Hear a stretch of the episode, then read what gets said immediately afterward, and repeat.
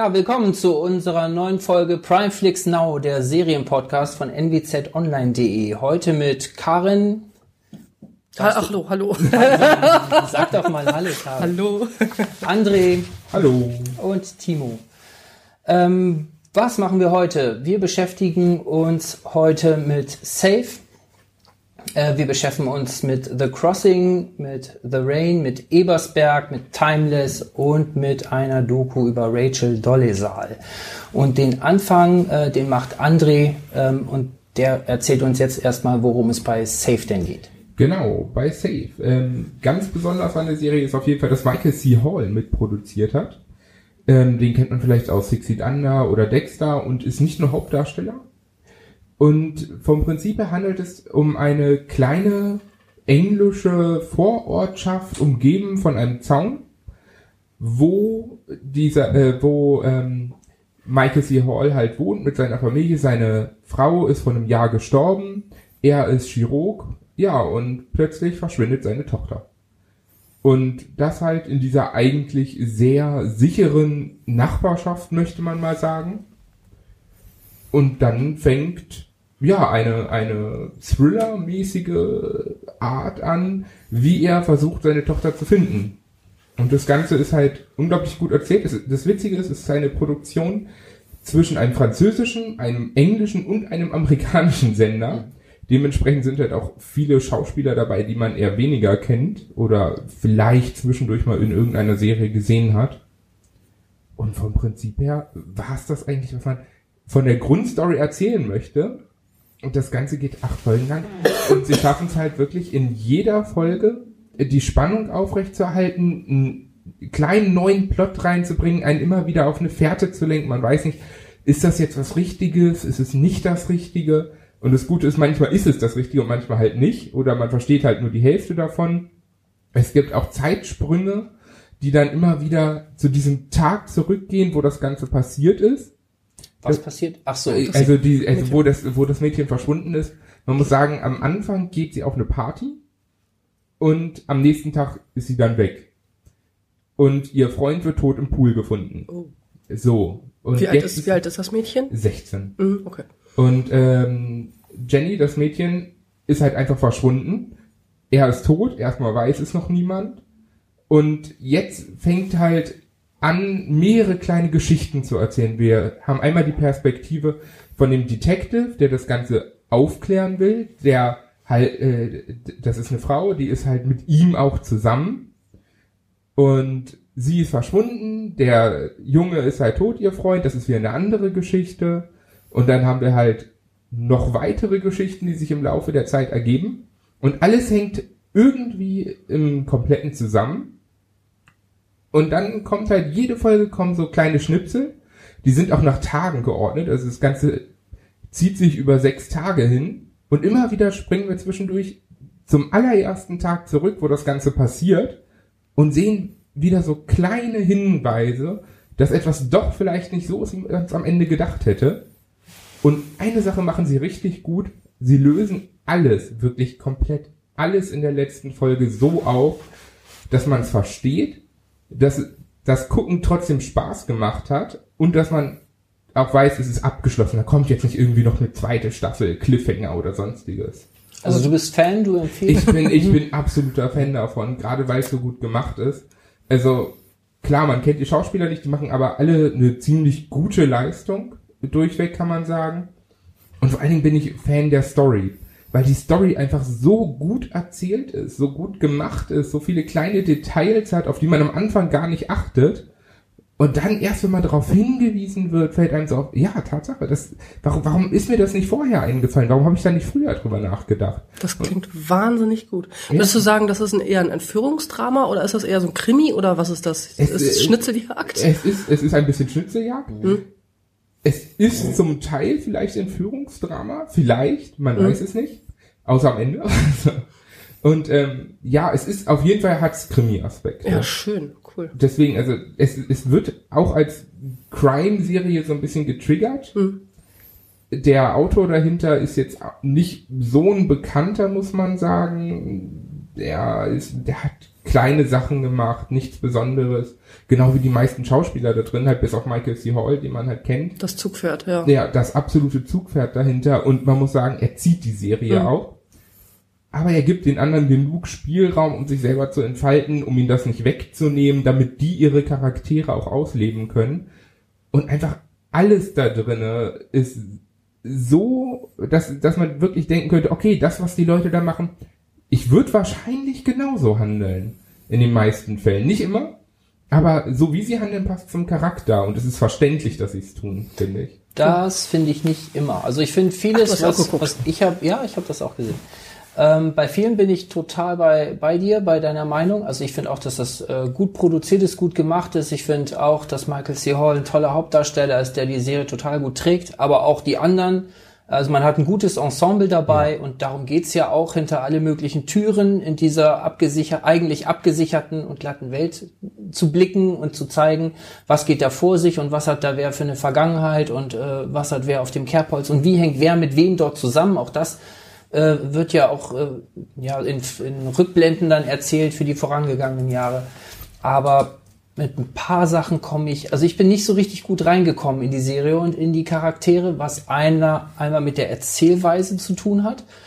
Ich habe immer, für mich sind Rückblenden immer eher so ein Notnagel, so ein stilistisches. Also ich habe es eigentlich, ich, ich finde immer, man bleibt besser an der Geschichte dran, weil ich bleib besser an der Geschichte dran, wenn die total in der Wirklichkeit, in der in einer Linie spielt und äh, ja, wenn man es halt elegant macht, äh, die Rückblenden einzubinden. Ich habe mir jetzt gerade äh, im Kino A Quiet Place angeguckt, ein Film, der riesig erfolgreich ist, so ein kleiner Horrorfilm ähm, und der der quasi absolut auf sein Setting vertraut und null erklärt durch Rückblenden und da halt nur so ein paar Poster an die Wand baut, wo irgendwas zu lesen ist nebenbei, also der das total geschickt macht und der halt einen deshalb so in Spannung versetzt, weil man total in diesem Wahrnehmungstunnel ist, den auch diese Familie dort hat. Und das wird hier halt immer wieder aufgebrochen, weil man, weil ganz vieles dramaturgisch über diese Rückblenden funktioniert. Man Ja. geht immer wieder zurück an diesen Ausgangspunkt, wie du gesagt hast.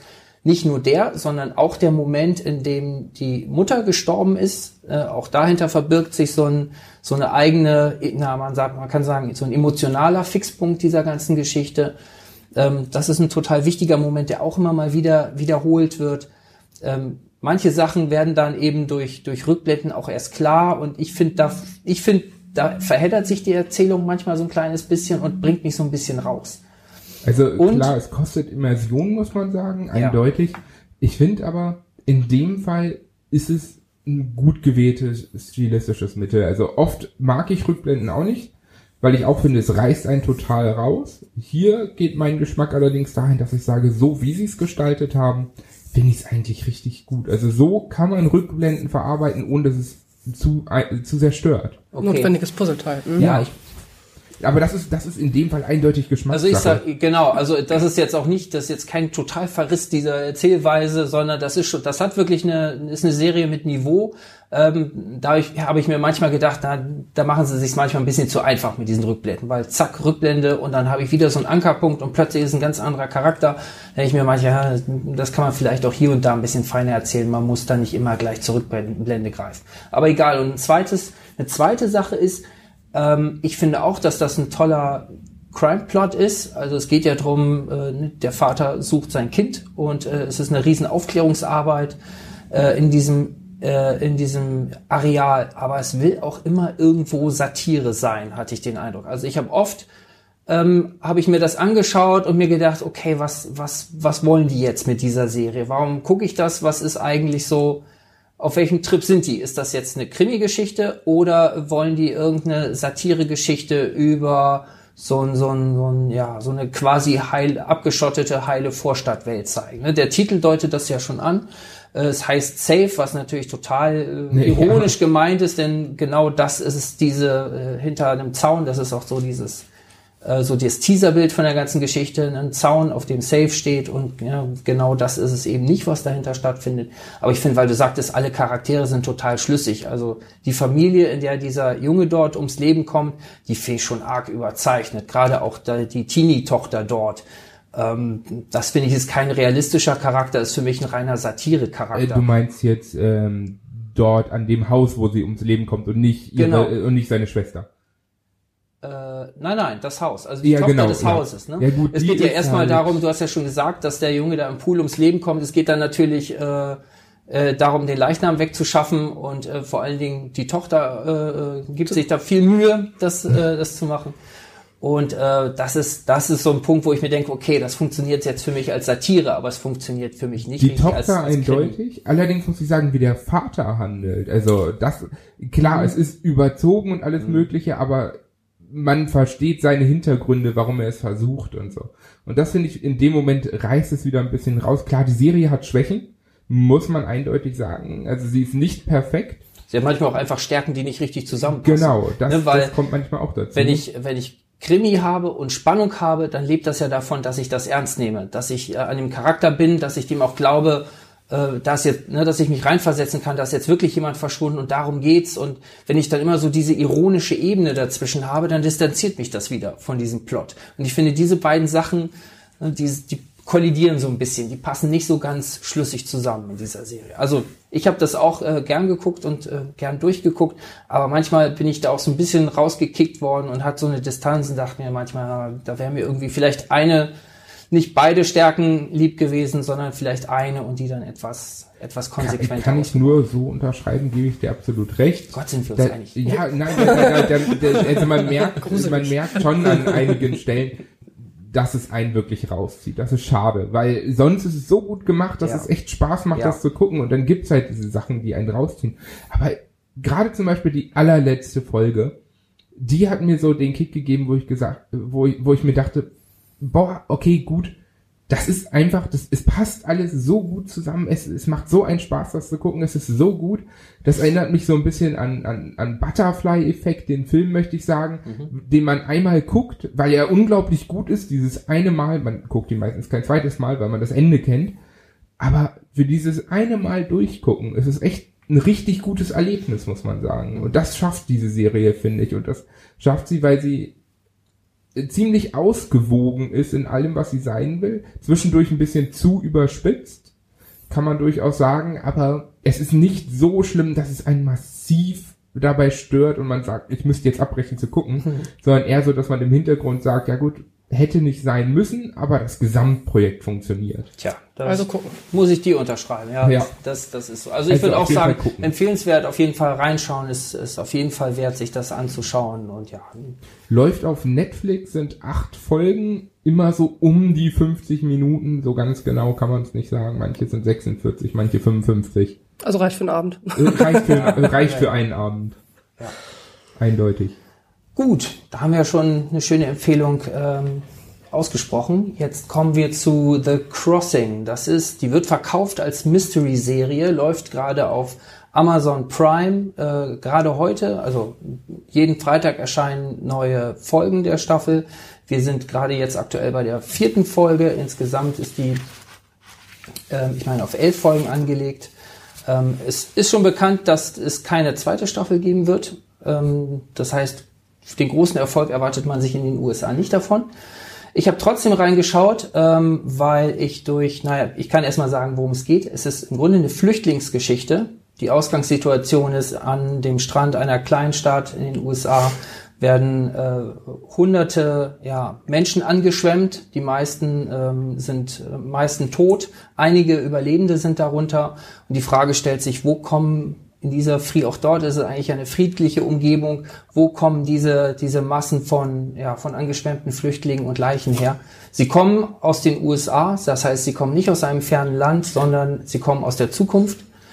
Ähm, der Krieg, der tobt hier nicht äh, im Nahen Osten ähm, oder irgendwo oder in Afrika, sondern 150, 100, knapp 200 Jahre voraus. Ähm, es kämpfen dort Apex, das sind ähm, genetisch hochgezüchtete Menschen, ja quasi Übermenschen gegen die äh, ja, normal Verbliebenen und äh, ja die Flüchtlinge, die dort angeschwemmt sind, das sind quasi normale, die vor diesen Übermenschen aus der Zukunft geflohen sind. Ähm, es triggert einen natürlich, weil man mit diesen Bildern äh, angeschwemmte Leichname, ähm, das äh, greift einen natürlich sofort in der Wirklichkeit ab. Es ist ein abstraktes Thema dann natürlich, eine Science-Fiction-Geschichte, aber ich finde, dass die es total geschickt machen, diese beiden Ebenen zusammenzukriegen.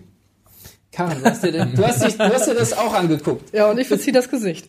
ah, okay, sag mal warum. Also ich habe ähm, eineinhalb Folgen geguckt, muss ich gestehen, und es hat mich überhaupt nicht gekriegt. Mhm. Also ich fand es äh, so diese erste Szene, die Menschen, kann man ja ganz kurz, das sind die ersten fünf Minuten, die Menschen man sieht ganz viele, viele Menschen unter Wasser, die da so schweben und ähm, dieses eine Mädchen wird von ihrer Mutter gerettet. Man weiß nicht, was der Mutter ist. Das Mädchen ist noch da, es, es überlebt auch.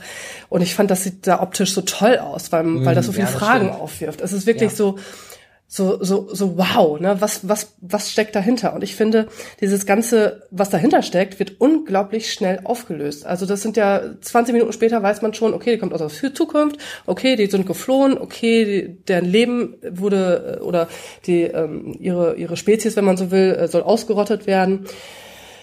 Ja, und dann hat's mich nicht mehr interessiert. Also ähm, okay der Rest finde ich läuft dann läuft dann also ich wie gesagt eineinhalb Folgen also ich habe ähm, die erste ähm, wird das auch gleich alles erklärt und erzählt worum es geht ähm, und ähm, dann, dann sah das für mich aus wie Rumgerenne auf ähm, die eine muss das hat den Auftrag, die andere hat den Auftrag und dann wird nur noch rumgerannt und äh, irgendwie der Auftrag erledigt und fertig. Also naja. ich fand das ein bisschen, ach, ich hätte da hätte mir da hätte mir einen größeren Mystery-Anteil, zumindest äh, was da so hintersteckt und wo das ist das so eine Es ist zu viel gelöst. Nee, Survival nicht, sondern ähm, es stellt sich dann raus, dass schon schon schon auch mit dieser Welle, mit diesen Flüchtlingen auch schon vorher Flüchtlinge angekommen sind und auch diese Apex dazwischen sind gewesen sind, die jetzt wohl auch schon früher nach Amerika in das, in das jetzige Amerika gelangt sind und die müssen jetzt irgendwie eine versucht dann ihr Kind zu retten und die anderen versuchen irgendwie diese Flüchtlinge, die anderen versuchen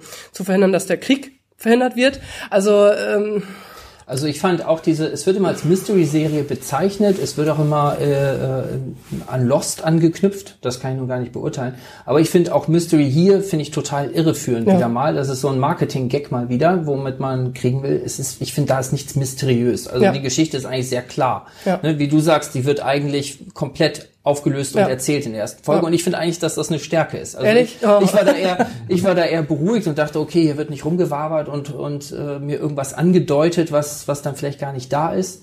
Ähm, Le Chalet hat sich dann irgendwann nach fünf Folgen rausgestellt, dass gar nicht, dass es nichts Mysteriöses ja, gibt ja. und äh, dass es eigentlich eine Krimiserie ist. Was ich hier spannend finde und was für mich den Plot interessant macht, ist, die Geschichte ist, dass der Krieg, der eigentlich in der Ferne toben soll, äh, jetzt in diese Kleinstadt getragen mhm.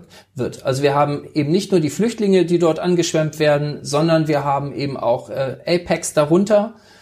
Und auch diese Fronten sind nicht so klar. Das heißt, mhm. wir haben eigentlich das, was man dann, ja, dadurch wird es dann eben äh, komplex und interessant. Wir haben unter den, den Normalos gibt's Kollabora, äh, Kollaborateure, ähm, ähm, die da eine, eine schlimme Vergangenheit haben, die das verheimlichen müssen, dass sie mit den Apex kollaboriert haben.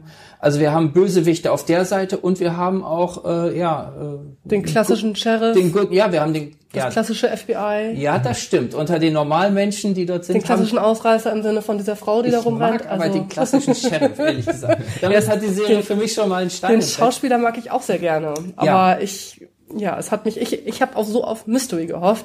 Okay. Nachdem Le Chalet ja kein Mystery gewesen ja. ist, wollte ich jetzt endlich mal verdammtes Mystery. Ich will kein Lost, ich will das schon aufgelöst haben. Ich Aha. will kein, also Lost hat sich da etwas reingesteigert, was nicht mehr haltbar war, aber so ein bisschen Mystery. Und ich finde das so schade, dass das überhaupt gar nichts, also die ersten Bilder, die so viel versprochen haben, dass das überhaupt nichts gehalten hat. Also ich okay. war sehr enttäuscht.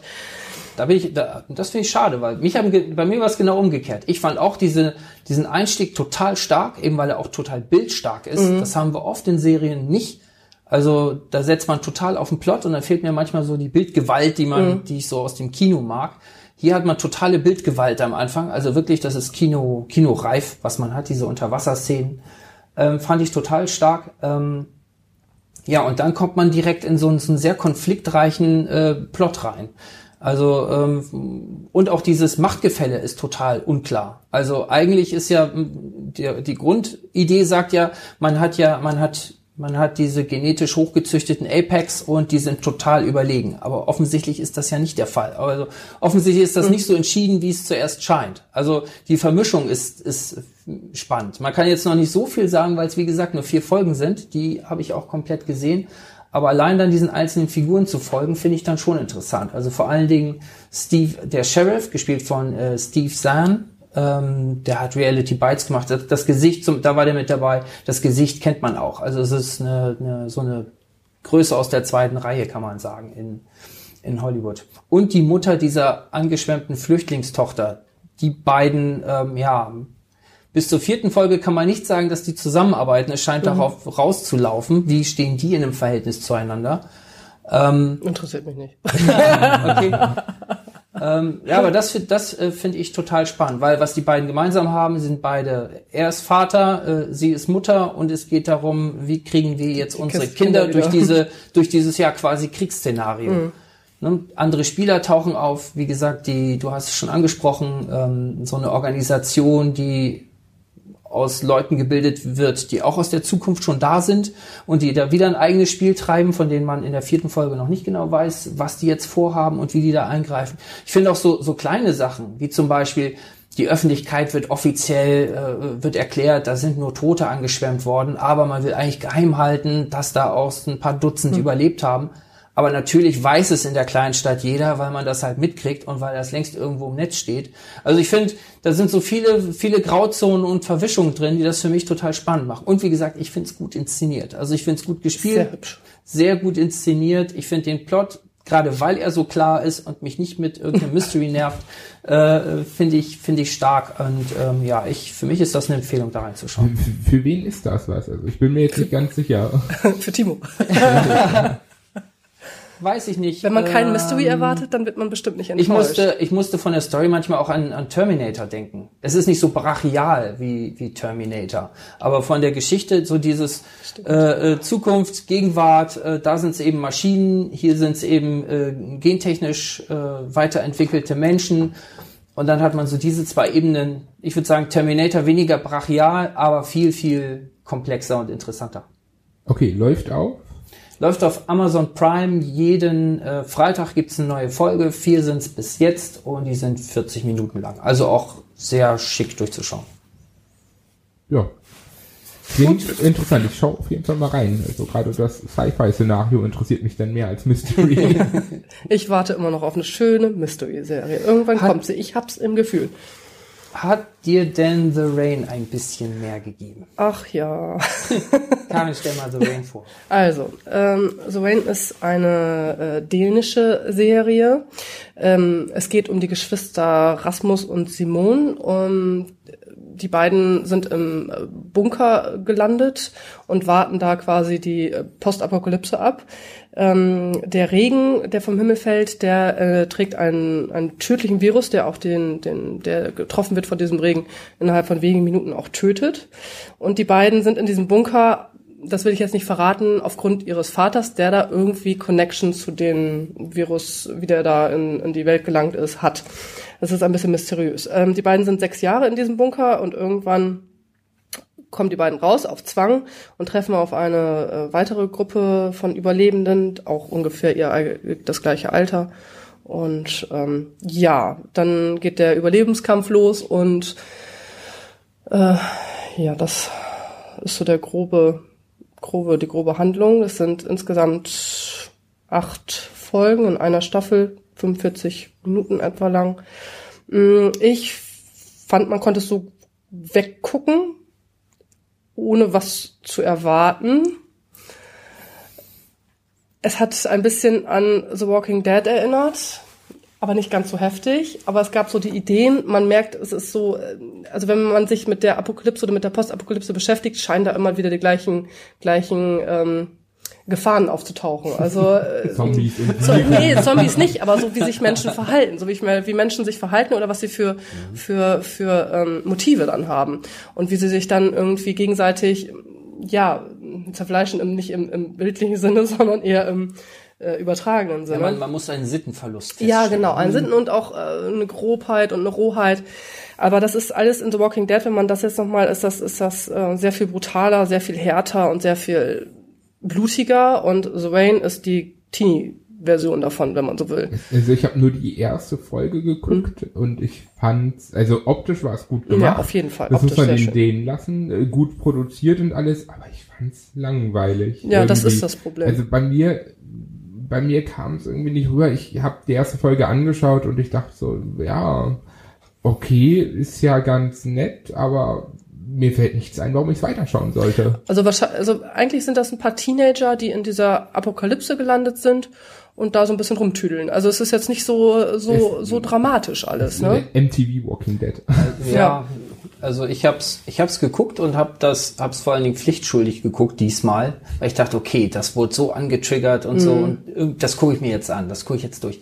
Ich war in der ersten Folge eigentlich auch mittendrin oder gerade zum Ende dachte ich, ich knips weg und guck da auf keinen Fall noch mal rein. Also ähm, ich fand, äh, ganz ehrlich, die Überbrückung von den sechs Jahren, die fand ich so bescheuert. Ähm, das fand ich total, da wäre ich eigentlich raus gewesen, habe gedacht, Ja. okay, was für ein Kasperkram. Ja, Das ist ja, ja. Äh, völlig, völlig un, naja, realistisch erwartet man ja gar nicht, aber ähm, man hat, man denkt fast ähm, so stilistisch, äh, ziehen die es einfach äh, vom Stil her, ziehen die es so ein bisschen ins Alberne, Mhm. um über die sechs Jahre die zu überbrücken. Das passiert ja in wenigen Minuten eigentlich, wird das abgehandelt. Ne, man sieht sie dann so durch diesen, diesen Tanzen. Bunker dort tanzen und hopsen und äh, plötzlich schwuppdiwupp, ne, ähm, ist sie Tada, da sind wir wieder. Genau, wie vorher. Sie hat dann eine, eine schicke ja. Kurzhaarfrisur, das Ja. ist der Unterschied zu, zu ihrem mädchenhaften äh, Ich und er aus ihm ist so ein 1,90 Teenie dann Hm. äh, geworden. Äh, total, total abstrus, total absurd. Also eigentlich wäre ich da schon raus gewesen. Ähm, ich, was ich auch total abstrus und absurd fand, ist, äh, wenn die dann rauskommen, es ist ja wirklich so, sobald dich dieser Regen trifft, äh, äh, liegst du am Boden und krümmst dich und bist im tot. Eimer. Genau, zwei Minuten später bist du hin. Aber, äh, Aber die, Regen, die, ich die, meine, stapfen, Regen. die stapfen durch einen nassen Wald. Ja, Nicht? Das und geht. die müssen doch auch was trinken und die müssen auch diese ganzen Tiere, die, die auch den Regen trinken, müssen sie doch auch essen, Ja. die müssen doch auch irgendwas essen, die Pflanzen, die, wo, wie soll das gehen? Das ja, ist das ist total, total unlogisch. Ne? Die laufen den ganzen Tag durch die freie Wildbahn und dann tritt einer in eine Pfütze. Oh Gott, ich bin tot. Und dann fällt er auch schon um. Und dann, oder wird erschossen direkt. Also das ist so, so hanebüchen lächerlich und dämlich. Ähm, ich habe nichts. Man darf gerne so logische Lücken drin haben, wenn man so ein Zukunftsszenarien wirft. Da bin ich echt nicht, da rechne ich echt nicht hinterher. Aber das ist wirklich so, so dumm gemacht, dass mich das total genervt hat. Also eigentlich wäre ich da schon weg gewesen. Ich hab gesagt, da lasse ich mich veräppeln als Zuschauer. Diese zweite Sache, weißt du noch, wo die, wo sie auf einmal so äh, beschließen, rauszugehen, bevor sie da aus diesem Bunker rausgelockt werden. Und sie sagt, ich gehe mal gucken, ich gehe mal nachts gucken. Also Entschuldigung, aber wieso denn ausgerechnet nachts mit Mhm. Ja, einer ja. großen Leuchte und hallo, hier bin ich, falls irgendwo hier wer ist. Also hier bin ich. Also sowas Albernes. Also es sieht ja wirklich hübsch aus und die Schauspieler fand ich auch gar nicht schlecht. Also, aber und die, aber äh, so im Nachhinein, also ich habe, wann habe ich letzte Folge geguckt? Ich glaube letzte Woche.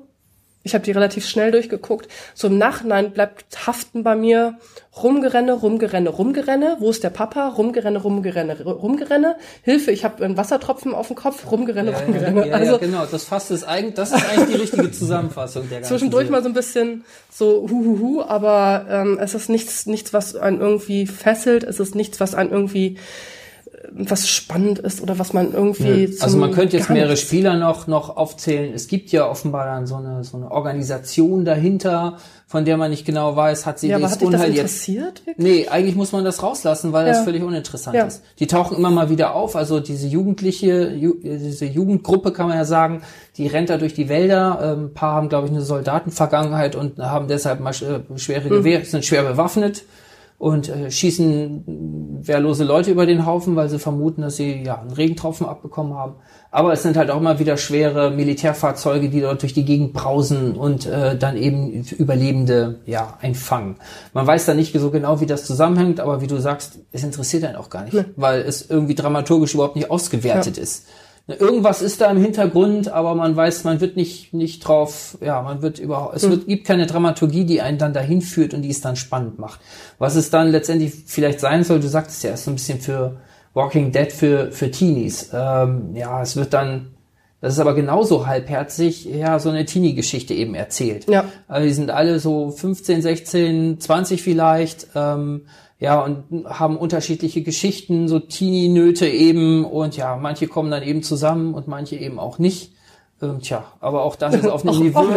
Aber das ist auch auf einem Niveau, das vollkommen uninteressant ist. Und deshalb, also ich verstehe auch gar nicht, dass man da so ein, so ein Werbewirbel rein investiert. Das ist echt so ein Ding, was, was eigentlich schnell ja, versanden sollte. Aber für eine dänische Serie sehr schön, aber das ist auch Bitte? da machst du aber die Dänen.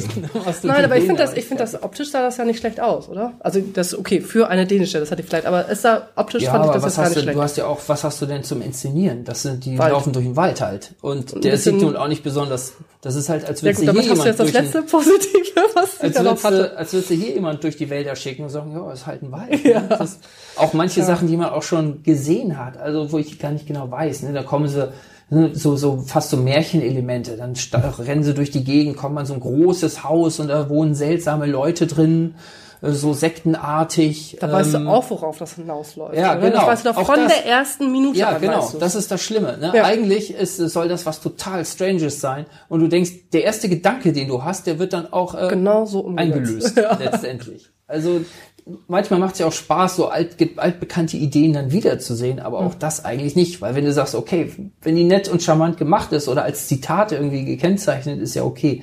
Aber hier ist es einfach bloß, glaub, hat da jemand wirklich gedacht, dass er sich das selber ausdenkt oder ähm, Nö, das keine ist Ahnung. Ja, ja, es Also für ist mich war es so, gepuzzelt. ich habe halt ähm, total gerne The Last Chip gesehen. Das ist ja auch so eine Virus-Serie, könnte man sagen. Und wir hatten ja auch letztens eine andere dänische Serie drin, die fand ich unglaublich gut. Und dann dachte ich so, ich krieg hier so ein bisschen Ding, das Gemisch eigentlich mit vielleicht noch halt so ein bisschen Horror-Feeling drin, aber es, es hat einfach in, in nicht. keinem Fall irgendwas erfüllt. Also man kann sicherlich sagen, wer hier die erste Folge guckt, und sich damit wohlfühlt, der kann weiter gucken, aber wer halt bei der ersten Folge, so wie ich schon merkt, und anscheinend auch Timo, ähm, das, das ist nicht seins, der wird Ja. damit auch anscheinend beim Rest nicht zufrieden sein. Also ich muss gestehen, ich habe es hauptsächlich geguckt, weil der, weil der Rasmus, Rasmus, das war ist ein ganz hübscher Dicker. Deswegen dachte ich, ach ja doch. okay. Ja. Gruselig ist vor allen Dingen, dass am Ende angedeutet wird, dass es eine nächste Staffel geben könnte. Ja. Also der Plot wird irgendwie so aufgelöst, dass eigentlich alles wieder von vorne losgeht. Und ähm, ja, das, Sehr unbefriedigend. Ja, das ist unbefriedigend. Das, das ist der eigentliche Horror. der. Geschichte. Also, Die nächste Staffel. also wir, wir warnen eindringlich vor The Rain. Ha, Ebersberg. Und ich war eindringlich vor Ebersberg. Also ich, ähm, ich weiß nicht, die Serie wird immer wieder in, in, äh, auf meine Startseite gespült. Ich habe keine Ahnung, was ähm, Amazon denkt, was ich für einen Geschmack habe, aber immer wieder taucht Ebersberg auf. Und ich, ich war bisher immer abgeschreckt, weil das, ähm, es eine, eine bayerische Produktion ist. Es ist eine deutsche Low-Budget-Produktion. Das ist ja, klingt jetzt erstmal gar nicht so schlecht. Es ist eine Horrorserie. Auch gut. Ähm, wahnsinnig gute Bewertungen bei Amazon und quer durch das Netz. Aber, also, ich habe mich ein bisschen geärgert. Also ich darf nicht zu viel über die Handlung sagen, weil es ist eine so einfache Horrorstory. Wenn ich nur einen Satz zu viel sage, seid ihr alle gespoilert. Also, aber da ich davor warne, hm. also es ist unfassbar schlecht gespielt. Durch die Bank weg. Also es gibt niemanden, der irgendwie Kann man so einen Plot anreißen? also es ist, ein, es ist eine Horrorserie. Es ist ähm, äh, 1985 Wer ist ist eine überhaupt da? Also, Frau. um wen geht's ja, da? also 1985 ist eine Frau angefahren worden und ist zum Sterben zurückgelassen worden. Und diese Frau rächt sich scheinbar 30, 30 Jahre später, 30 Jahre später an wen auch immer. Man weiß nicht genau die ersten Folgen, wer ist eigentlich das Opfer und warum. Ähm, ja, und ähm, es sind es eine Familie ist im, im, im Fokus und ähm, die befreundete Familie dann auch. Und dann kommt noch der Kriminalbeamte dazu, nachdem es 1, 2, 3, 4, 5 Todesfälle gab. Und also es, das wird immer, der, der, der Hauptdarsteller wird äh, von, von der ersten Staffel ist nicht der gleiche wie in der zweiten Staffel, das muss man auch noch dazu sagen. Die Absicht? erste, Ist das Absicht? ja, der Es gibt sogar zwei Staffeln. ja, es gibt ja, es gibt sogar zwei Staffeln. Und die erste, was ich jetzt auch, was ich auch merkwürdig finde, also wenn ich eine eine eine Staffel habe, dann muss ich jetzt zwar kein ich kann offenes Ende haben, aber ich kann doch wenigstens so, so ein bisschen abgeschlossen haben. Hier ist das mehr so der Einstieg überhaupt in die Geschichte. Also die erste Staffel ist, ist lässt einen komplett mit ganz vielen Fragezeichen äh, zurück ähm, und die zweite Staffel, die löst die dann auf. Ja, also schauspielerisch nicht so der Knaller. Ähm, man, man, man, man ahnt, worauf es hinausläuft und es läuft auch genau darauf hinaus. Es sind die üblichen, äh, wie heißt es noch, Jump, Scare. Jumps, äh, Jump Scares, aber äh, wirklich genau so. Es wird auch ange, ange man merkt, worauf das hinausläuft. Und das ist so, so, so alles so, so, so, so ganz schon tausendmal gesehen und schon tausendmal gehört und schon tausendmal gelesen und ah, also ich verstehe diese guten Bewertungen absolut überhaupt gar nicht. Also einer der Schauspieler hat sogar noch einen Preis dafür gewonnen für seine schauspielerische Leistung. Also ich habe da keinen großen Anspruch, aber sogar mir ist aufgefallen, dass der echt schlecht war. Die sind alle echt schlecht. Ja, war wahrscheinlich ein deutscher Preis. Ja, war es auch, ne? Und es war irgendwie auch noch so ein Serienpreis, Haupt, äh, Hauptdarsteller Serie oder was weiß ich. Aber es ist, oh, es ist langweilig, es ist sch schlecht gemacht. Okay, es ist low budget, es darf schlecht gemacht sein. Das ist jetzt aber schauspielerisch schlecht. Es ist nicht kein kein schöner Horror. Es ist es ist langweiliger, her, her, vorhersehbarer Horror. Es ist bitte nicht gucken. Bitte, bin bitte ich, nicht gucken. Bitte gesagt nicht bin ich bitte jetzt fast gucken. ein bisschen interessiert. Bitte nicht gucken. Nein, bitte da so, nicht. Nein. Wenn ich über die Teaserbilder gucke, ich sehe so, ein- so ein Schwarzbild Ebersberg, da ja. denke ich mir erstmal sofort, sofort weiterklicken, Nee, weil ach, Ebers, das, das klingt für mich so nach Vorabend Krimi ZDF, das klicke ich, klicke ich dann nicht an. Ja. Äh, jetzt denke ich mir, okay, irgend so ein Horrorversuch äh, würde mich Das ist im Prinzip eine, eine Story Ja, dieser weißen Frau, diese ganz klassische weiße, weiße Frau, die es überall anscheinend auf der Welt ja gibt, die irgendwo auftaucht und äh, ja äh, ihren Tod aufklären will und äh, ähm, ja Menschen ins, ins Verderben führt. Das ist alles. Also mehr geht mehr ist das nicht. Ja, tut mir leid. Und ich hoffe, dass ich die jetzt nicht mehr angezeigt bekomme, nachdem ich sie jetzt gesehen habe. Aber wahrscheinlich kriege ich sie Okay. dann. Also es ist auch Gott sei Dank abgeschlossen. Ich kriege jetzt nicht die dritte Staffel nochmal irgendwie in, in, ins Programm gespült. Äh, das Oh reicht. krass. Also ich guck da, ich guck da. Ich, ich glaube, die erste Ich Folge hab euch guck gewarnt. Ich guck an. ich Ich hab sehen, euch gewarnt. Ob das so mies ist. Vielleicht, vielleicht sind die Kommentare auch alle nur satirisch gemeint. Von wegen, oh, so gute Schauspieler. Ja, ich habe gedacht, da ich nie habe gedacht, ich finde im Netz irgendwelche Leute, die sich auch darüber aufregen. Aber es bin nur ich. Das regt sich sonst keiner auf. Alle anderen so, boah, super geil und was für eine tolle Geschichte. Also ihr könnt mich nächstes Mal gerne zerreißen, wenn ihr sagt so, ey, Karin, jetzt, ne, was hast du da für einen Quatsch erzählt? Ich, ich, ja, mich Sagt uns mich das in den jetzt. Kommentaren, wie euch die Sendung gefällt. Ja, mich interessiert das jetzt. Als du das angekündigt hast, habe ich so mit den Schultern gezogen und dachte, ja, müssen wir Ja. darüber reden. Ich Aber schau gut, mir jetzt mal die erste jetzt Folge an. Den erste will ich sehen. Die sind auch nicht so allzu lange. Ich glaube, die erste ist, glaube ich, 20 Minuten oder so. Das Geht kann man gerne. sich mal angucken, ja. Okay. Wir haben also jetzt eine, eine schöne bloß nicht gucken Werbung für Ebersberg gemacht. Das war nicht so ganz das Aber Ziel. ja, wir übernehmen keine Verantwortung für die Zeit, die damit äh, ja, investiert wird. Okay, Nee. André Timeless. Genau, auch zeitlos. ähm, Serie von 2018 und handelt über Zeitreisen. Finde ich Ja, Zeitreisen finde ich auch super. Ähm, total interessant gemacht. Ähm, vom Prinzip her geht es darum, es gibt ein geheimes Zeitreiseprojekt. Düdüm. Und ähm, das Mutterschiff, das sogenannte, wird geklaut von einer, naja, terroristisch veranlagten Organisation. So möchten sie es auf jeden Fall darstellen. Und hinterher müssen eine Historikerin, ein äh, Ex-Navy SEAL Historiker? Das ergibt überhaupt keinen Sinn. kommt gleich, kommt gleich.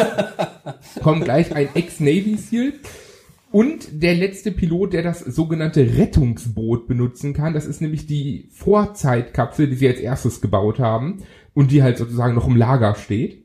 Und jetzt ähm, geht es darum, dass die Hauptzeitkapsel, das Mutterschiff, halt von diesen Terroristen in Anführungsstrichen an verschiedene Orte der Zeit gebracht wird. Die wollen anscheinend verhindern, dass Amerika entsteht und ähm, versuchen dafür alles zu tun. Und deshalb halt auch die Historikerin, denn die weiß ja, wann was in der amerikanischen Geschichte passiert. Aber auch nur amerikanische Geschichte. Ja, sie ist, sie ist Historikerin für amerikanische Geschichte. Ähm, und dann reisen die halt hinterher, um das Ganze zu verhindern. Klingt jetzt im Anführungsstrichen nach 0815, ist es vielleicht zum Teil auch. Was gut gemacht ist, sind die Szenarien, wo sie hinreisen. Also es fängt schon ganz am Anfang an mit der Hindenburg. Und da wird schon super interessant, weil sie ganz, ganz, ganz viele zeitliche Ereignisse nehmen. Ma manche davon hat man eher auf dem Schirm, manche eher weniger. Und schaffen das aber ziemlich gut zu verpacken. Kostüme und alles und, und Setting und manchmal ist der Greenscreen nicht so super gelaufen. Ähm, es spielt auch wirklich absolut niemand mit, den man eigentlich irgendwoher kennt. Also eine Schauspielerin habe ich als Nebencharakter aus einer anderen Serie erkannt. Und zwar die Historikerin, die hat nämlich in Suits mitgespielt und da Suits eine meiner Lieblingsserien ist. Jetzt aber nicht Meghan Markle, die ist ja für Samstag, nee, nee. Samstag weggeplant. Deswegen, und äh, da muss man halt sagen, die Schauspieler kennt man nicht, die Leistung ist aber ganz okay von dem. Und was sehr witzig ist, ganz in der ersten Folge weisen sie auch darauf hin, Zeitparadoxon, wir dürfen nirgendwo hinreisen, wo wir schon sind und wir haben immer nur eine Chance, dorthin zu reisen. Und in der ersten Folge durch dieses Ereignis, was dann auf der Hindenburg am Ende passiert, verändert sich auch die Zeit ein bisschen. Was hat denn die Hindenburg mit der Entstehung Amerikas zu tun? Ja, das ist ganz interessant. Also in dem Fall mache ich jetzt mal so ein, ein, ein Minimal-Spoiler. Eigentlich ist es kein wirklicher. Und zwar, wer sich mit der Hindenburg ein bisschen auskennt, weiß, die Hindenburg ist am Tag abgestürzt, bevor sie ganz, ganz viele wichtige Leute woanders hinbringen sollte. So. Und die wollen die halt einen Tag später abstürzen lassen mit diesen wichtigen Leuten. Ach so, okay. Ne? Und in dem Fall kann man halt da wieder einiges reininterpretieren, was dann passieren würde. Also heißt das jede, jedes Mal ein, ein neues Setting, es jedes ist Mal jeder, historisch? Genau, es Mal ist jeder Folge ein, ein, ein komplett neues Setting. Sie reisen nach Alamo, ähm, sie ähm, reisen auch einmal nach Deutschland, also zur ersten Atomrakete oder zur ersten Rakete, die gestartet werden soll. Ähm, sie reisen äh, zu Bonnie und Clyde hin, auch ganz witzig. Wieso das historisch wichtig ist, hat halt wieder einen anderen Grund. Aber da steckt halt unglaublich mhm. viele Sachen drin, die sind sehr schön gemacht, sehr schön ausgedacht.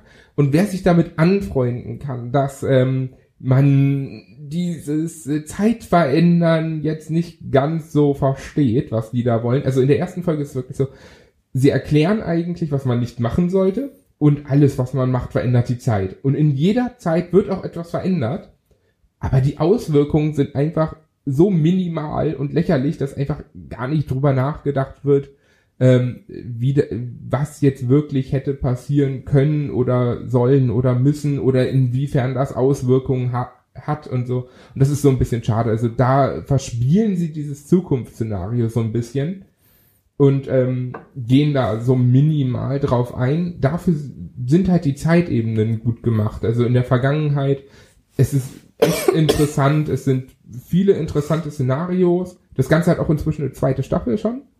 Also schien das einigen Leuten gefallen zu haben. Und die optische Aufmachung ist eigentlich recht cool, wenn man drüber hinwegschauen kann, dass jetzt äh, zwischendurch mal äh, die CGI-Effekte nicht die besten sind. Wieso kriege ich das nicht äh, bei mir hin? Wo, wo läuft das? Das läuft auf Netflix. Ach so, okay. Moment mal. Nee, das andere lief ja auf Amazon. Okay, aber genau. wieso habe ich da noch, hab ich noch Kein, nichts von mitbekommen? Keine Ahnung. Also bei mir taucht es einfach so auf und ich dachte mhm. so, hey, okay, gut, schaue ich einfach mal rein. Mhm. Und, sie mochten diese Zeitreiseserie. genau, sie genau, sie mochten diese Zeitreiseserie, mögen sie vielleicht auch diese. Nee, ähm, und, und hab halt reingeschaut und gleich am Anfang, als du gesehen hast, weil die erste Folge ist mit der Hindenburg, dachte ich mir schon so ganz ehrlich, okay, ich, ich schaue jetzt einfach mal rein, ich schaue es mir mal an.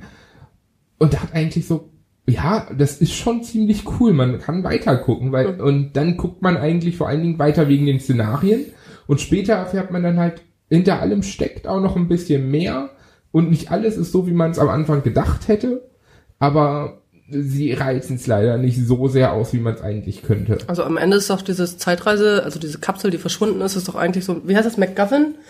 Wenn das nur so ein, so ein Aufhänger ist, ob das jetzt äh, nee, ein rosa Pferd ist oder... Nee, nee, äh, ist es gar nicht. Also es, es ist wirklich so, dass derjenige, der diese Kapsel geklaut hat, die mhm. allererste, und die reisen dem ja immer hinterher. Also mhm. versuchen ja immer zu verhindern, was er machen will oder mhm. was sie vermuten, was er machen will. Ob es jetzt ist, dass er irgendwie äh, Abraham Lincoln ermorden will oder nicht ermorden will, wer weiß es. Ne, oder und sowas. Sie reisen halt zu diesen ganzen Zeitpunkten und immer hinterher und sie wissen halt auch immer nur so in einem Umkreis, wo er sich befindet. Und sie wissen halt die Zeit. Aber da ist zum Beispiel so, ein, so eine total unlogische Sache. Er reist in die Vergangenheit und sie sind in der Zukunft und sehen, dass er in die Vergangenheit gereist ist und müssen sich dann unglaublich beeilen, um dahin zu kommen. er, ist doch, ist doch, er ist doch in der Vergangenheit und sie reisen doch dahin. Es ist doch vollkommen scheißegal, wann sie dahin reisen. Die können doch auch noch eine Woche warten. Ja. Denn wenn er was verändert hätte, wäre es ja schon passiert. Und so, das ist halt total unlogisch. Und genauso unlogisch ist, sie bleiben drei Tage in der Vergangenheit und kommen dann drei Tage später in der Zukunft wieder. Warum reisen sie nicht einfach zu dem Zeitpunkt, wo sie abgereist sind? Und, und wieso, äh, wieso weiß der Typ nicht, dass die hinter ihnen her, Die- der weiß das. Der macht sich da unglaublich viel Mühe und irgendwie, Nee. ja, hätte ich auch keinen Bock mehr drauf. Nee, nee, Da der weiß das und der, der, der hat auch einen, der hat auch einen Plan. Und ähm, auch ganz witzig ist, in der allerersten Folge sieht man auch, dass er von äh, dieser Historie, äh, Historikerin das Tagebuch hat. Und ähm, da, ja, äh, da, da ist, da ist ein Witz hinter, weil er will dann mit ihr zusammenarbeiten, weil sie auch in ihr Tagebuch geschrieben hat, dass die mal zusammenarbeiten. Ne, aber natürlich glaubt sie das in dem Moment nicht. Und da steckt halt Tatsache mehr dahinter, warum er das Ganze macht, als man im ersten Moment vermutet. Und so. Und das gibt halt so einen kleinen Spin, der noch interessant ist. Weißt du, warum ich mir das jetzt angucken werde? Wegen diesen unterschiedlichen Settings. Ich glaube, alles andere, wenn man darüber nachdenkt, nicht drüber nachdenken. aber ich Genau, glaube, diese richtig. unterschiedlichen Settings mit Kostümen und so, und Das mit diesem ist- ganzen, das ich glaube, das super. könnte mich auch packen. Also das ist das Aber ist nicht so viel drüber nachdenken. Ich glaub, Da- das- ja, das ist wirklich der Hauptgrund. Gegen solche komischen. Fehler habe ich überhaupt nichts. Also gerade wenn man irgendwie mit mit ähm, mit, mit Zeitreisen darum operiert, da, da muss man gehen. da muss man eigentlich irgendwie Gags draus machen oder irgendeinen Quatsch draus machen. Also ein Fluxkompensator ist unangreifbar. Da fragt keiner mehr, ob das richtig ist oder logisch ist. Das- und genauso muss man da eigentlich rangehen. Ja. Da darf man sich gar nicht in irgendeine so komische Logik Ist so. verklausulieren und verstricken, Nee. sondern da sagt man einfach Plopp, der Bonbon ist auf und äh, los geht's mit der da, Geschichte. da und ist da muss man schon auch eine Sache, sein. die unglaublich, die ich unglaublich genial finde. Und zwar oft geben sie sich Namen aus Filmen oder Serien, wenn sie dann in die Zeit zurückreisen. Oder sie haben halt so kleine Crossovers, zum Beispiel, wenn sie denjenigen treffen, der den ersten, äh, der Bond schreibt, den sie dann später treffen. Hm. Und sowas. O- äh, Oder wenn, wenn, ähm, Apropos zurück in die Zukunft. Da Ja. war das doch auch so. Da hat er doch, sich doch auch Clint Eastwood genannt. Ja, genau. Und solche Sachen haben sie halt auch. Oder wenn was kaputt ist und er dann zum Beispiel auch fragte von wegen, ja, was ist denn kaputt, der Fluxkompensator? und dann so, nee, so ein Ding gibt's gar nicht. Aber Also lustig ist es auch. äh, Also Super. lustig ist es und gerade auch diese Sachen. Auch ich, ich habe unglaublich gelacht, als, als er dann so meinte, ja, der Typ heißt Rufus Black, den müssen sie festnehmen. Und er zeigt dann so seinen Ausweis und dann so, nö, heiß ich nicht. Und dann guckt er so drauf, Wesley Snipes. und ich denke so, wie geil ist das denn? Und so, nein, der heißt nicht Rufus Black, das ist Wesley Snipes. Und es sind so einfach, es nimmt sich in dem Moment nicht so ernst und das macht es charmant. Und deswegen kann man auch wegen den Settings und wegen diesen Witzen durchaus drüber wegsehen. Ja, Okay. cool. Ich weiß noch nicht genau, ob ich mir das angucke, weil ich diesen Zeitreise, also davon hat man die Birne ja fast voll, wenn man äh, sich mehr Zeug anguckt. Ja. Das fast alles erkennt man irgendwoher wieder und schön, dass sie auch damit spielen. Anders geht's auch gar nicht. So eine Idee kann man, glaube ich, gar nicht als originell oder so verkaufen. Ähm, du sagst, dich interessieren diese Settings. Das ist so das, wovor ich am meisten, wo, wo ich so am ersten zurückschrecke, weil was ich immer am furchtbarsten finde bei solchen Sachen ist, wenn das nicht gut gemacht ist Doch, und die Leute ist es. verkleidet aussehen. Das ist meistens so bei diesen, es gibt so, so, so komische Star Trek Folgen, wo die in die Vergangenheit reisen und wenn die Vergangen nicht zu, Verga- Vergangenheit dann nicht zufällig gerade die Gegenwart ist, so dass man realistische Settings hat, dann sieht das immer fürchterlich Nein, verkleidet das, und das haben sie aus. wirklich gut hingekriegt, auch, auch die Kostüme und ähm, alles Mögliche und was sie an der Zeit anhatten und auch die Kulissen sind größtenteils wirklich sehr, sehr gut gemacht und sowas, ob es jetzt äh, wirklich so um den Unabhängigkeitskrieg geht, wenn sie dann halt wirklich diese französischen Uniformen tragen und sowas. Das ist Manchmal sind so gut. Sachen, dass die Uniformen einfach zu sauber sind. Ne? Dann wirkt irgendwie alles so, das meine ich mit verkleidet. Ja, aber nee, da das ist Tatsache, das ist Okay. Tatsache nicht der Fall. Also da achten sie schon drauf. Wenn es dann wieder um CGI dabei geht, da Okay. merkt man halt eindeutig, das ist CGI, das ist, äh, naja, sie hatten wahrscheinlich nicht das zweitrangig, ja. dafür. Es ist aber auch nicht so viel, was man davon sieht. Also es Okay. geht und ich muss wirklich sagen, also wer, wer ein bisschen Lust auf, auf Geschichte hat, da noch ein bisschen was sogar zu, zu erfahren, zum Okay. Teil, ist das echt ganz witzig. Okay. Und äh, es macht Spaß, das zu sehen. Und eine Sache muss man vielleicht noch dazu sagen, sie hatten zum Teil einen Rechtsstreit ähm, wegen einer mexikanischen Produktion, die wohl eins zu eins das gleiche darstellt. Sie haben, äh, die, die kamen wohl mal auf NBC zu, wollten halt ihr Pendant nach Amerika bringen. NBC hat einen Monat verhandelt, plötzlich die Verhandlungen abgebrochen und kurz danach erscheint die Serie. Okay. Ist vielleicht nicht die äh, feine englische Art, aber naja.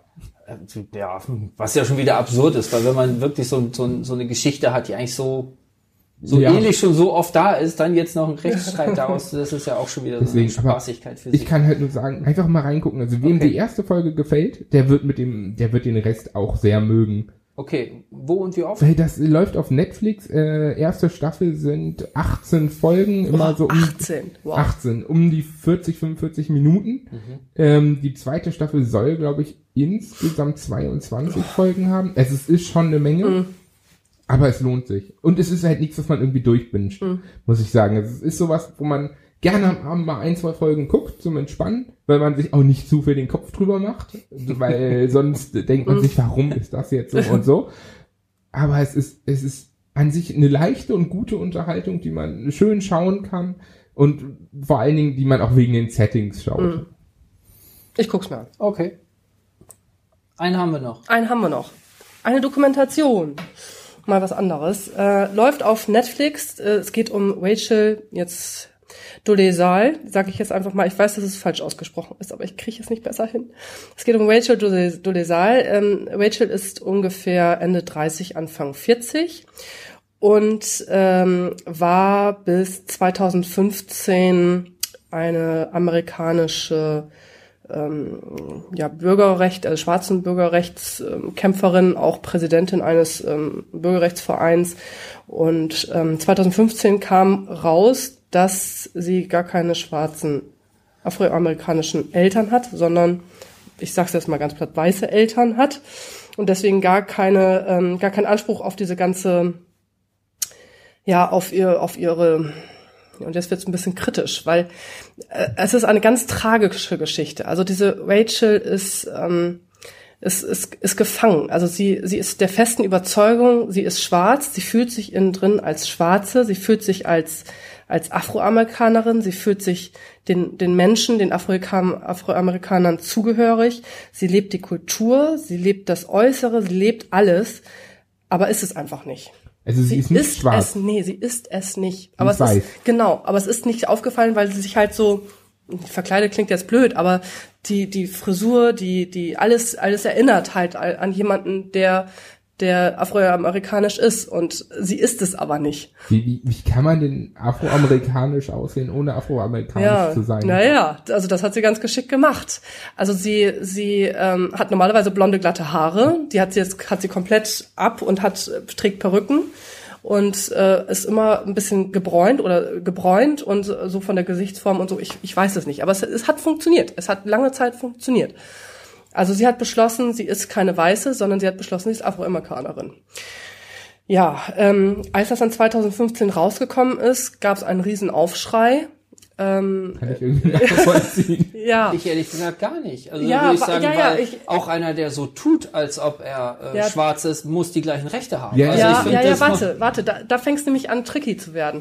Also es gab einen Aufschrei, weil ähm, die schwarze afroamerikanische Gemeinde gesagt hat, ähm, das ist das ultimative Recht der Weißen, sich auszusuchen, welche Rasse sie denn sind.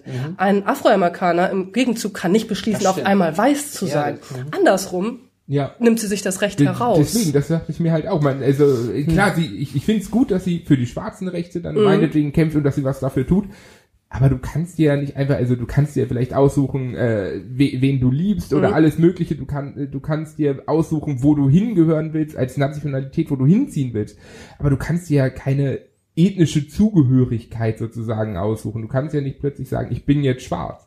Das, Also das, das, ist das geht ja das nicht. ist irgendwie. unglaublich tragisch. Also die Geschichte, warum sie, da- warum sie da, warum sie da hingeführt oder was dazu geführt hat, dass sie sich so fühlt, die, äh, die wird auch aufgelöst und das ist auch sehr nachvollziehbar und es ist auch, äh, ja, es ist tragisch und traurig und ähm, ja, man ist so zwiegespalten. Also man einerseits, man fühlt mit ihr, sie will von ihrem ihrem Weg und von ihrem Empfinden will sie nicht ab, obwohl sie merkt, was das für sie beruflich, was das für sie privat, was das für ihre Kinder, was das alles bedeutet.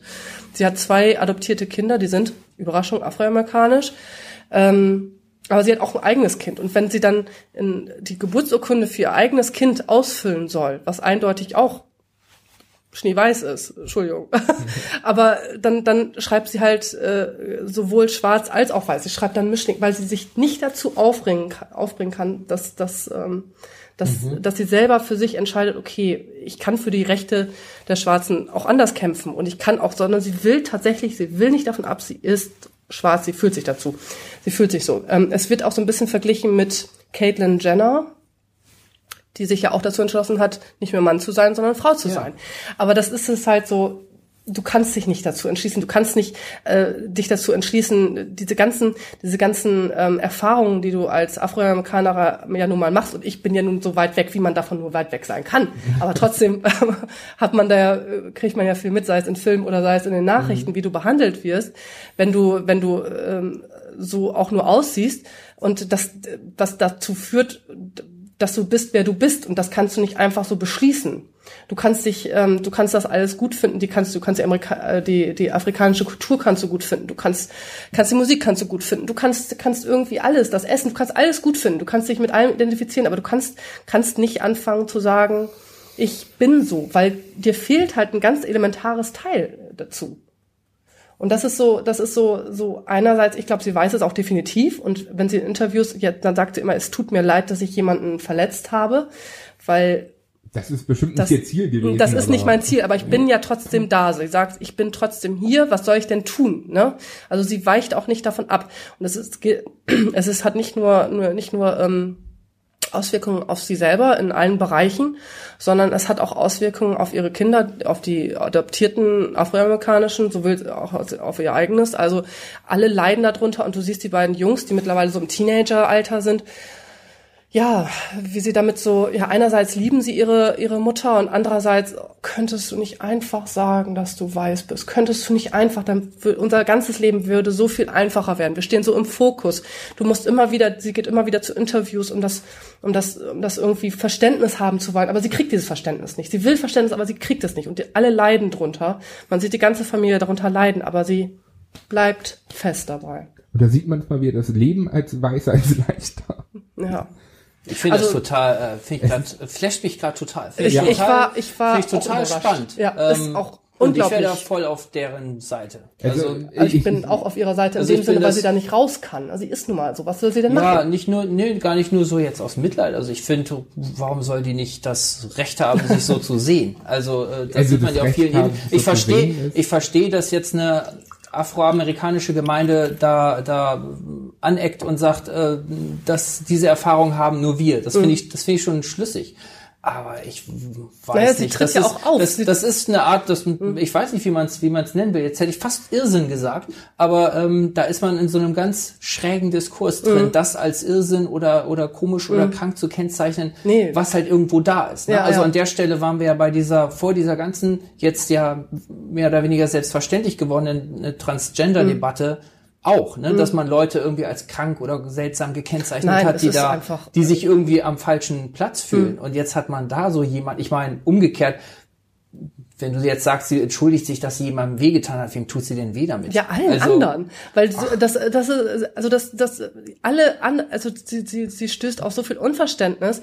Ja, Weil, Unverständnis, weil, ne, Weil, weil, nicht also es wird auch richtig, ich kann das schon nachempfinden, wenn du dein ganzes Leben lang so dadurch, wie du aussiehst, einfach überall Nachteile hattest, wenn durch da jeder, jeder, wenn du genau weißt, okay, wenn die Polizei mich jetzt anhält, ich muss aussteigen, ich muss das ganze volle Programm mitmachen und die äh, schicke Weiße da hinten muss das nicht. Also ich glaube schon, dass du irgendwann so eine, so ein, so ein ja, also du nimmst es, nimmst es wahrscheinlich an und, und akzeptierst es ja auch irgendwo, aber Also ich kriegst du da verstehe, nicht auch ich so eine verstehe so eine, Wut? Also und dann, dann nimmt sich jemand und nimmt es dann so als als schickes Accessoire dann quasi. Also was ich was ich verstehe von von so eine Seite, von der ich das verstehe und ich das kann ich jetzt nicht beurteilen, weil ich diese die Doku nicht gesehen habe, ist es gibt ja auch eine leider eine rassistische Tradition des Blackening. Also Ja. ne, Ja, das wird ja auch es gab die vorgeworfen. Minstrel-Shows im, im 19. Jahrhundert, in denen äh, also es ist so, so ein kulturell verankerter äh, rassistischer Gag, dass Mhm. Weiße sich als Schwarze verkleiden und äh, ja, dann halt die, ja, so, so ein Klischee-Zirkus Mhm. dann daraus machen und so eine Hanswurstiade. Also das ist natürlich eine eindeutig rassistische, Mhm. äh, rassistisch konnotierte Verkleidung. Das ist völlig klar. Und dass man da äh, sofort drauf anspringt und äh, sich da verletzt und äh, äh, ja das werfen ihr natürlich auch. das, das verstehe ich Form? Aber das total. also das klein. Mhm. Argument, das Argument verstehe ich total in, in der kulturell in der Hinsicht. Wie gesagt, ich kann jetzt überhaupt nicht einschätzen, wie die drauf ist. Ich stelle mir jetzt halt nur so einen Menschen vor, der völlig selber davon überzeugt ist, so zu sein, also keine bösen Gedanken dabei Mhm. Hat hat, unterstelle ich jetzt mal. Hat Ähm, und dann plötzlich in so eine ganz andere schräge Falle reinläuft, so eine Diskriminierungsfalle. Ja, also, also sie tut mir auch so wahnsinnig leid, weil sie kann ja nicht, nun mal nichts dafür, dass sie so ist, wie sie ist. Was soll sie auch machen, ne? Und sie möchte so gerne diese Anerkennung, wenn sie das so für sich ausleben würde und gar nicht weiter, aber sie möchte, möchte weiter kämpfen für die Rechte und sie möchte weiter irgendwie auch im Mittelpunkt stehen und sie möchte sich weiter erklären. Und das macht die Sache nur irgendwie alles viel schlimmer. Also wenn sie, wenn sie da drei Schritte zurücktreten würde und dann einfach mal ein bisschen so, okay, ich lasse mal jetzt Ruhe und bis ich, bis die anderen mich irgendwie vergessen haben, dann wird sie mit Sicherheit auch ein bisschen, bisschen ausgeglichener und glücklicher, als wenn sie unbedingt diese Anerkennung haben möchte und unbedingt das Verständnis will. Also sie will unbedingt das Verständnis haben und das kriegt sie einfach Ich, ich nicht. glaube, es ist auch unglaublich schwer, wenn man bedenkt, es gab viele schwarze große Persönlichkeiten, die für diese Rechte gekämpft haben und die, die dadurch ja auch äh, zu Recht ihre Berühmtheit erlangt haben. Und wenn sich dann ein Weißer hinstellt, auch wenn sie sich schwarz fühlt, meinetwegen, sich als Schwarzer darstellt und dann halt sozusagen für diese Rechte kämpft, ist das, glaube ich, für die schwarze Gemeinschaft durchaus problematisch. Andererseits finde ich halt auch, es ist halt wie bei allen anderen Gefühlsebenen, wenn sie sich schwarz fühlt, dann, dann ist das so, dann kann sie ja nichts für dieses Gefühl. Ist ja auch die Frage, was habe ich davon? Also Ja. wenn das jetzt irgendjemand macht, der keine Ahnung, Stimmen in irgendeinem Wahlkampf abgraben will oder keine irgendeine Eitelkeit. Nein, berechnet ist Vielleicht nicht. ist das, vielleicht, ich weiß nicht, manchmal sind es ja auch so narzisstische Auch nicht. Also ich will da jetzt nicht zu Impulse, viel. Ich will da jetzt nicht zu viel, aber es wird wird wird halt aufgeklärt oder es wird eine Theorie, warum das so weit gekommen ist. Okay. Und es hat viel mit ihrer ihrer Vergangenheit, mit ihrer Jugend und mit ihrer Kindheit und so zu tun. Und das ist auch wirklich schlüssig. Also es ergibt ergibt Sinn. Das möchte ich jetzt nicht hier. Also das ist ein großer Teil auch der der Dokumentation. Also das ähm, deswegen, das ist. Sie kann nichts dafür, dass es so weit gekommen ist. Es ist so. Also man, manchmal, also man, man ist, man versteht alle Seiten. Man versteht, versteht jeden, der da irgendwie was sagt, der da was schreibt, der da was, man versteht jeden. Aber es ist nun mal da und das lässt sich nicht, nicht wegdiskutieren. Also ich kann sie jedem nur ans Herz lesen, legen. Ich ähm, war sehr überrascht von dieser Dokumentation, ähm, ja, wie viel sie einem auch zum Nachdenken bringt und ähm, wie viele Fragen das aufwirft und ähm, also wirklich sehr gut. Ist das mit Untertiteln oder ist das ähm, Ist mit, mit, Untertiteln? Ja, ist mit deutscher Untertiteln. Übersetzung? Nee. Ich bin mir jetzt gar nicht ganz sicher. Ich glaube, es sind das sind Untertitel. Oh ja, also Dann- für mich Tipp des Tages. Also Ja. ja, ein, eindeutig. Also ich werde es mir ja. auf jeden Fall mal anschauen. Wie lang ist die? Ähm, kann ich dir gar nicht sagen. Ich glaube 90, 90 Minuten etwa. Das ist ja noch recht kurz. Ja. Das kann man also sich auf jeden Fall mal so. Die haben auch viele spannende Dokus gerade aus diesem Themenfeld. Also ich habe schon mal überlegt, ob man da so ein Special draus machen kann. Gerade zur, zur afroamerikanischen Geschichte haben die ein paar auch, auch äh, ja, intellektuell total spannende Geschichten. Sowas könnt ihr uns auch in die Kommentare schreiben, wenn wir Specials Ja, machen genau, sollen. auf jeden Fall. Äh, immer gern. An, wenn ihr Anregungen habt, äh, immer gern. Gut, Genau, damit, das sind, wir, damit sind wir durch. Haben Ja. ein schönes Programm durchgezogen. Ja, wir freuen uns. Ähm, ihr könnt uns hören auf Spotify, auf iTunes, bei Stitcher, bei Soundcloud und natürlich, das habe ich beim letzten Mal vergessen, ausgerechnet äh, nwzonline.de. Da könnt ihr uns natürlich auch sehen. Und Vielen- Podcaster. Und Podcaster. Siehst du, jetzt habe ich das vergessen. Eins vergisst man immer. Vielen Dank, ein Glück, dass André da ist. Vielen Dank, bis zum nächsten Mal. Ciao. Tschüss. Tschüss.